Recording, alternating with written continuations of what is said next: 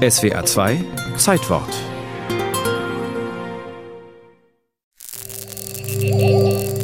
Hans Castorp ist fasziniert und erstaunt. Heutzutage würde man sagen, er ist völlig platt. Das spätere Geschäft der Verwesung sah er vorweggenommen durch die Kraft des Lichtes. Das Fleisch, worin er wandelte, zersetzt, vertilgt, zu nichtigem Nebel gelöst. Wer war das nochmal? Also dieser Hans Castorp? Richtig, der Zauberberg, Thomas Mann. Castorp ist die Hauptfigur. Im Roman sieht der junge Mann zum ersten Mal eine Röntgenaufnahme. Und darin das ziemlich kleinlich gedrechselte Skelett seiner rechten Hand. Ein vorweggenommener Blick in die Vergänglichkeit, ins Grab. Der große Schriftsteller Thomas Mann war damals vermutlich ebenso platt wie sein Held. Was für eine Erfindung. Die Tageszeitungen waren voll, auch mit diesen faszinierenden Bildern. Uwe Busch vom Deutschen Röntgenmuseum. Verborgenes sichtbar zu machen, Einblicke in den menschlichen Körper zu gewährleisten. Eine Utopie ist plötzlich Wirklichkeit geworden und jeder hatte das Bedürfnis, vielleicht auch mal einen Blick in sich selbst oder in einen anderen Menschen zu werfen. Hereinspaziert, Herrschaften! Immer hereinspaziert. Nicht nur die medizinische Welt ist in den Anfängen begeistert von den neuen Möglichkeiten. Nur keine falsche Bescheidenheit. Röntgenstrahlen sind im Jahre 1896 die Hauptattraktion bei einer technischen Ausstellung in New York. In einem Zelt ist eine Apparatur aufgestellt. Die Menschen können sich gegenseitig in die Köpfe hineinschauen.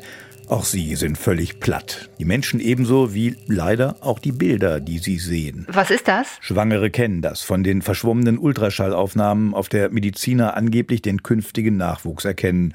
Auch die eben nur in 2D. Platt. Ist das die Nabelschnur? Nee. Oder? Immerhin, die Möglichkeiten des Computers bringen dann von den 1970er Jahren an entscheidende Fortschritte. Bitte einatmen und die Luft anhalten. Ärzte wie der Radiologe Kurt Hering schieben nun ihre Patienten in die enge Röhre eines Computertomographen. Bei der Computertomographie werden Schnitte gemacht äh, durch den Körper. Keine echten Schnitte, sondern scheibenförmige Röntgenaufnahmen quer durch den Körper. Die Röntgenstrahlen werden dabei je nach Gewebeart mehr oder weniger durchgelassen oder absorbiert. Ein Computer rechnet dann die jeweilige Dichte des Gewebes aus. Und dann kommt es zu Grau-Weiß-Bildern, die mittels Computer dann auf einem Bildschirm sichtbar gemacht werden können. Diese Bilder sind viel besser als die der alten Technik, aber auch sie platt. Und bitte weiteratmen. Ein Amerikaner denkt weiter. Michael W. Vanier ist Radiologe, aber er hat vor seiner medizinischen Laufbahn als Ingenieur in der Luftfahrt gearbeitet. Ihm wird es gelingen, den Röntgenbildern Tiefe und Räumlichkeit zu verleihen. Vernier hat seine Idee aus dem alten Job mitgebracht. Die gleiche Technik, die es ihm einst ermöglicht hat, Flugzeugoberflächen dreidimensional abzubilden, funktioniert, abgewandelt, auch im Computertomographen. Der Forscher verfeinert das CT-Aufnahmeverfahren und entwickelt die anschließende Verarbeitung der Daten weiter.